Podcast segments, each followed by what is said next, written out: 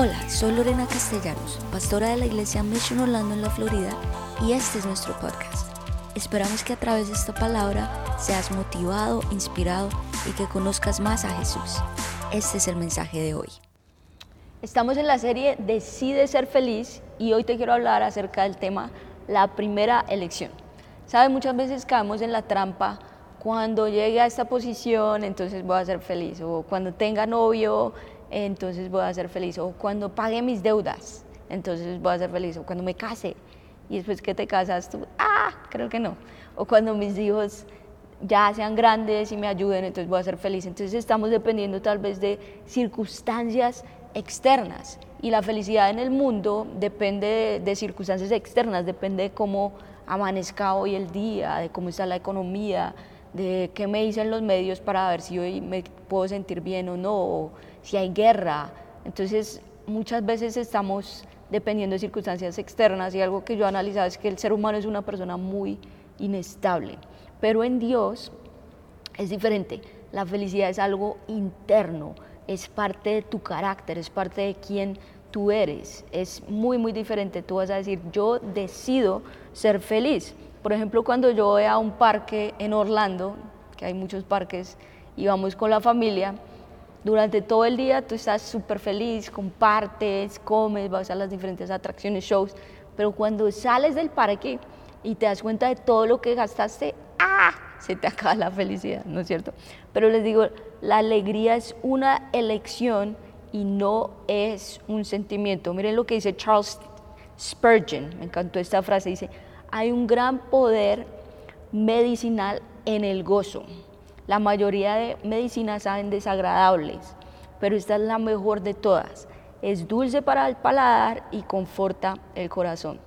Es la mejor medicina, el gozo, la alegría. Entonces vas a hacer así y vas a empezar a practicar la sonrisa. Le puedes hacer el día a alguien cuando le das una gran sonrisa, le dices hola y, le, y lo sonríes. Empieza a practicar si no lo has hecho.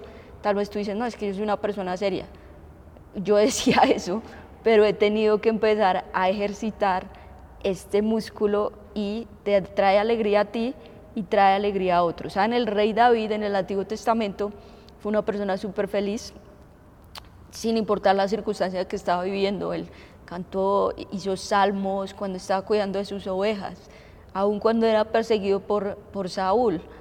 Le daba gracias a Dios en toda circunstancia, era ese dulce cantor de Israel. Y en el Nuevo Testamento vemos que el apóstol Pablo también fue una persona súper alegre, súper feliz. Como ustedes saben, él persiguió a los cristianos, después tuvo un encuentro sobrenatural con Jesús. Y a raíz de, esto empezó a predicar el Evangelio y sufrió mucho. La Biblia nos dice que él sobrevivió un naufragio, estuvo en, el mar por un día y medio solito ahí en un, en un bote, nadie vino Después llegó a una isla con los nativos ahí, lo muerde una serpiente, no le pasa nada, o sea, como que algo peor será que puede pasarme y le pasaba. Después él quería ir a Roma a predicar el Evangelio, pero terminó en la ciudad de Filipo en una prisión y él para redimir el tiempo, él comenzó a escribir cartas y muchas personas dirían, no, pero ¿qué voy a hacer desde la prisión? Ya se me acabó todo. Y no eran las prisiones como hoy en día, eran literalmente calabozos, eran torturados, eran latigados. Y, y él desde ahí escribió cartas y por eso hoy tenemos lo que tenemos, la gran mayoría del Nuevo Testamento. Y él decía siempre, aparentemente tristes, pero siempre alegres. O sea, para el mundo, eh, todo el mundo pensaba, no, él debería estar muy triste, pero él dice siempre alegres pobres en, apariencia, pero enriqueciendo a muchos como si no tuviéramos nada, pero poseyéndolo todo.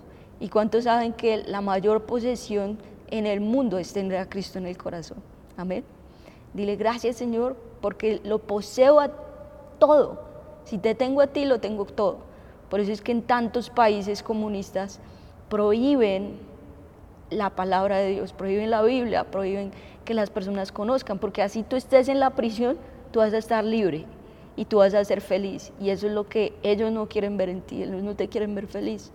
Pero si tú posees a Cristo, es la mayor posesión, posesión de todos. Y saben, el cristianismo es la religión más feliz del mundo, la que más tiene salmos, la que más tiene canciones alegres, la adoración, donde estemos, estamos cantándole a Dios. No hay ninguna otra religión en el mundo tan feliz como el cristianismo. Y el apóstol Pablo dice, aparentemente estoy triste, pero decido estar alegre. No tengo muchas posesiones, pero lo tengo todo. Así que decide ser feliz. Di conmigo, decido ser feliz. Y te quiero hablar acerca del tema, la primera lección. La primera lección, ahí estamos hablando de la oración. Algo que decimos acá en nuestra iglesia es primero ora. Di conmigo, primero ora. La oración no debe ser tu último recurso, sino debe ser tu primera respuesta. Y por eso continuamente hablamos acerca de la oración. Hablamos hace poco acerca de los primeros 15 minutos de tu día, entregárselos a Dios. El primer día de la semana, el, el día domingo, vas a entregárselo a Dios. Los días miércoles como iglesia que tenemos oración, entrégaselo a Dios. Y vas a primero vas a orar. Antes de responder un email, vas a orar. Antes de responder un mensaje de texto que estás enojado, ¡ah! vas a orar. Vas a decirle al Señor, lo primero oro. Y Pablo ahí desde la prisión, 27 veces, el libro de Filipenses dice la palabra alégrense. Y miren lo que dice Filipenses 4, versículo 4 y 5. Alégrense siempre en el Señor. Insisto, alégrense. Que su amabilidad sea evidente a todos, el Señor está cerca. Alégrense, dice algunas veces, no, dice siempre, diga conmigo, siempre. Y otra vez les dice dentro del, dentro del mismo versículo, alégrense. O sea, siempre, siempre alégrense, desde la prisión, desde el calabozo, él decía, alégrense. Su amabilidad sea evidente. O sea, la gente tiene que darse cuenta que tú eres diferente a los demás. Cuando alguien te grite, si tu pareja te grita, ah, ¿cómo le vas a responder a tú? De la misma manera, los doy gritando, o tus hijos, o si alguien en el trabajo te grita, o si vas en el, en el tráfico o en el carro y alguien ¡ah! te toca la bocina y se te quiere pasar, ¿cómo le vas a responder tú? De la misma manera, ¡ah! o tú vas a decir, deseo mi paso, tal vez tuve un día difícil, y vas a hacer, si alguien quiere colarse, como decimos los colombianos, o pasarte en la fila, cuando estés haciendo una fila para tu restaurante, el café, claro, tal vez tienes afán. Saben, ayer que yo estaba en, en el aeropuerto, había una persona que estaba así, estaba estresada, había tenido un mal día, estaba detrás mío. Y yo dije, sigue que yo no tengo afán, sigue tranquilo, sigue. Y la persona, oh, wow, gracias. Entonces tú puedes ser amable en esos momentos, que aparentemente el ser humano siempre quiere ser el primero, que no me quiten el puesto, que no. Entonces que tu amabilidad sea evidente a todos. Y como testimonio personal, les cuento que como yo tengo tres hijos pequeños, estoy en esa etapa de la crianza que es muy chévere, pero me di cuenta que hace un par de meses, tal vez cuando estaba, los estaba arreglando en las mañanas o para dormir en las noches, eh, como que comencé a, gritar y yo dije, ¿what? ¿Por qué estoy gritando? Entonces empecé a gritarles, está! Un día les grité con ira, la verdad. Y, y, y ellos así como que, ¿what? Y al final dije, vi que no tuvo ningún, como que no fue para nada bueno, porque no, no sucedió nada bueno, sino que al contrario me sentí mal y dije, la verdad no, no quiero volver a, gritar. Y, y, señora, ayúdame tal vez porque es que estoy es haciendo las cosas mal y tal vez todo mi sistema está mal, porque siempre estamos gritándole a los niños, no haga esto, ah, usted, no le grite, como que regañando todo el tiempo. Y no me quería convertir en la mamá regañona, creo que nadie quiere hacer eso, pero tal vez lo que, lo que empecé a evaluar es que mi sistema estaba mal. Entonces lo que hice fue imprimir una tabla con cada día, con los nombres de cada uno de mis tres hijos, y les dije, de ahora en adelante, estas las cosas que vamos a premiar, vamos a empezar a premiar lo bueno que hagan ustedes. Entonces en la mañana, si cumples el cronómetro que tenemos para bañarte, para vestirte, para desayunar, te ganas una carita feliz en la tarde también. si, si empecé a decirles también aún, si mm, tratas bien a tus hermanos, porque lo que estaba viendo era que como mis dos hijas son tan seguidas, a veces siempre están, ella no me sé qué, ella me como quejándose todo el tiempo, dando quejas. Entonces les dije, vas a decir ahora todos los días algo bueno de tu hermana. Entonces Ariana un día llega y dice, Melody, eres un regalo de Dios. Y yo, excelente, le puse carita feliz. Y Melody repite lo mismo. Y ya antes de dormir empezamos y ellas empiezan a decirle algo bueno. Y cuando no, cuando no sucede, ella no está diciendo algo bueno mío. Entonces, bueno, mi hija Melo después dijo, si compartimos me das una estrella. Y yo, excelente idea, Melody. Entonces ahora si comparten algo, un juguete, algo de comer con sus hermanos o con alguien, amigos de la iglesia o del colegio, les pongo una estrella y todos los días vamos evaluando cómo fue nuestro comportamiento este día. Y les digo, fue lo mejor que he hecho. ya no volví a gritar, estoy en paz, estoy feliz, hay paciencia. Obviamente hay días un poco más difíciles, obviamente igual hay momentos de tal vez de que se debe usar la corrección, pero al final de la semana evaluamos y les doy un dólar por cada día. Entonces el, viernes tienen cinco dólares y se portaron bien todo el día. Y, van ahorrando y van también manejando sus finanzas y es lo, de lo mejor que he hecho porque tal vez era el sistema que no estaba bien y me estaba haciendo que, que gritara y me estresara y obviamente es todo un desafío, pero siempre voy a decidir estar alegre. Y algo que, les decía era acerca de la oración, que la oración va a hacer que tú pongas todo en las manos de Dios. Yo te quiero hablar de cinco cosas, como estamos hablando de primero hora, cinco cosas que hace la oración en esta serie de Decide Ser Feliz. Número uno, la oración reemplaza la preocupación, reemplaza la preocupación. Mateo 6:34, por lo tanto, no se angustien por el mañana, el cual tendrá sus propios afanes. Cada día ya tiene sus problemas. Muchas veces nos estamos preocupando por cosas que ni han sucedido. Entonces muchas veces y estamos esperando siempre lo peor. Esta frase que dice, las cosas que más nos preocupan revelan las cosas en donde menos confiamos en Dios. Entonces en oración tú le puedes entregar todas tus preocupaciones a Dios cuando te levantes. Señor, gracias por todos estos días. Mira, Todas estas preocupaciones te las entrego a ti primero y descanso en el Señor. Si tú empiezas tu día corriendo, no le entregas las cosas a Dios, vas a vivir súper angustiado. Entonces, pausa y entrégale todas tus preocupaciones al Señor. Número dos, la oración entrega el control. Muchas veces queremos controlar las cosas junto a Dios. Filipenses 4, 6 y 7 dice, no se inquieten por nada. Hay otra versión que dice, no se preocupen por nada.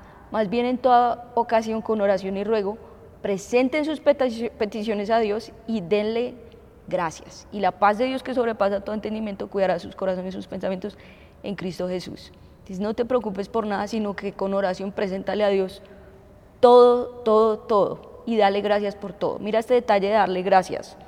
Aún antes de que Dios te responda la oración, vas a darle gracias. Y eso es algo que también Tú debes darle gracias a Dios por lo bueno, por lo no tan bueno. Gracias Señor por el día. Gracias Señor a veces por las cosas insignificativas que tal vez piensas. Gracias Señor por el cielo. Gracias Señor por la vegetación. Gracias por el país en donde estoy. Practica eso de la, de la gratitud y dice que la paz de Dios. Si, hay una petición que tú tienes, tiene que tener la paz de Dios. Por ejemplo, si tú estás pidiendo no, señor, es que me gusta este chico, pero él no es cristiano y dice malas palabras, pero yo lo voy a convertir y él es. Pues obviamente esa es una oración que no, no tiene paz, no, no, va a traer paz a tu corazón. Entonces, eh, no, no, no. Cada oración, cada petición va a traer la paz de Dios porque tiene que ir conforme o de acuerdo a la palabra de Dios. Número tres, la oración regula mi manera de pensar muchas veces lo que estamos es literalmente consumiendo basura en nuestra mente. Entonces ponte a analizar también qué estás viendo en, en tu celular, porque la basura está a un clic ahí, qué shows estás viendo. El Espíritu Santo va a traer convicción a tu corazón, qué personas estás siguiendo o, o tal vez aún tienes que limitar mucho, mucho tu tiempo en todo lo que estás consumiendo en tu mente y en oración Dios va a regular tu manera de pensar. Y Filipenses 4.8 dice, y ahora, amados hermanos, una cosa más para terminar, concéntrense, diga conmigo, concéntrense, concéntrense. Es algo difícil hoy para el ser humano porque como vimos en el era de la tecnología, la concentración del ser humano ha disminuido mucho, pero tienes que luchar por concentrarse, concentrarte en todo lo verdadero, todo lo honorable, todo lo justo, todo lo puro, todo lo bello y todo lo admirable. Pienses en cosas excelentes y dignas de alabanza. Y eso lo haces en la oración. Dice, Señor, quiero pensar en todo lo puro. Esto es puro, piensa en esto. Esto es digno de alabanza, piensa en esto. Esto es excelente, piensa en esto. Esto es bello, piensen en esto. Colosenses 3.2 dice, piensen en las cosas del cielo y no en las de la tierra. Y si es Luis dice esto, dice, apúntale al cielo y te arrojarán la tierra. Apúntale a la tierra y no obtendrás nada. Y, los animo también, en nuestra iglesia tenemos los miércoles la reunión de oración, el segundo y el cuarto miércoles del mes lo hacemos online el tercer miércoles del mes lo hacemos presencial y es increíble, es una hora literalmente donde estamos ahí en adoración y en oración, pero ahí tú vas a regular tu manera de pensar y vas a, sentir la presencia de Dios en, en todo lo que tú hagas. Número cuatro, la oración revela contentamiento. Muchas veces nosotros vamos a Dios y decimos, Señor, necesito esto, necesito esto, necesito esto, y vas con tu lista de peticiones, pero ¿qué tal si tú paras, haces stop y le dices, gracias Señor, como dice el Salmo 23, hay una versión que dice, el Señor es mi pastor, tengo todo lo que necesito. Y ahí vas a tener contentamiento.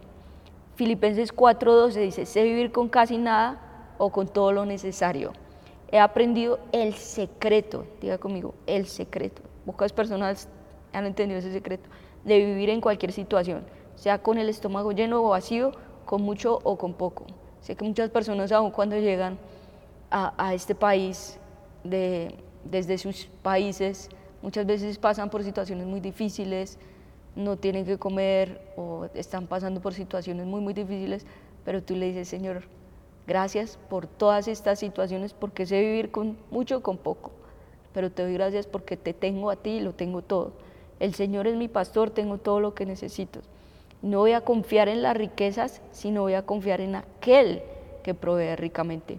Número cinco, la oración crea dependencia en Dios. Vas a repetir lo que dice Filipenses 4:13. Todo lo puedo en Cristo que me fortalece. Filipenses 4:19. Así que mi Dios les proveerá todo lo que necesiten conforme a las gloriosas riquezas que tiene Cristo Jesús. Dios sabe lo que tú necesitas antes de aún de que tú se lo hayas pedido pero tú vas a decir, Señor, no quiero depender en esas riquezas, sino depender en ti. Y me encantó este verso, es que si te lo puedes memorizar, Proverbios 16, 20 de Dios habla hoy, de la versión Dios habla hoy. Feliz es aquel que confía en el Señor, si lo puedes repetir. Feliz es aquel que confía en el Señor. ¿Cuál es la persona más feliz del mundo? La que confía en el Señor. Dile gracias Señor porque yo estoy feliz. Y saben, por años mi, oración muchas veces fue yo yendo ahí a mi lugar secreto y diciéndole a Dios lo que él tiene que hacer, lo que él tenía que hacer, porque tenía mi lista de petición. Señor, haz esto, o, o, aún en la iglesia, Señor, por favor, trae a las personas, no sé qué. Y como mucha guerra espiritual que está bien y me encanta, pero últimamente mi oración se ha convertido más como en música así súper suave, de esa como pads, así, que no tienen nada de palabras, y es simplemente pedir la, la oración, la, la, presencia de Dios en mí, contemplar lo lindo que es Dios, y, y, una, y algo que me, que me impacta mucho es que la oración no mueve a Dios hacia nosotros, o sea, Dios no va a cambiar, Él ya sabe lo que Él va a hacer, pero la oración sí te va a mover a ti hacia Dios. Eso es lo más grande que va a hacer la oración, te va a mover a ti hacia donde está Dios. Y tú simplemente vas a disfrutar de su presencia, de sus bendiciones. Y Él te va a guiar a hacer su voluntad. Así que dile gracias Señor porque la primera elección y la oración más importante de mi vida, de mi día, debe ser la oración. Y quiero vivir ahí en oración. ¿Saben? Y les doy ese, tip. No solamente en las mañanas, aún antes de que tú salgas de tu trabajo, algo que hacemos mi esposo y yo es una oración de como 15 segundos, pues súper rápido antes de salir. Gracias Señor por este día, lo ponemos en tus manos. Amén. Y sale. Por tus hijos, bendice a mis hijos. Sale. Cuando vayas tal vez aún, ora por los alimentos. Muchas personas están todo el tiempo afanadas. Siéntate, ora, dale gracias a Dios por los alimentos. Cuando vas a salir, gracias al Señor por este día. Vas a ver cómo tu día va a mejorar en todo. Así que Decide ser feliz. Que Dios te bendiga. Gracias por escucharnos. Esperamos que este mensaje haya sido de gran bendición para ti. Te invito a que te suscribas y lo compartas con tus amigos. Para más contenido en nuestra iglesia visita missionorlando.com. Que Dios te bendiga.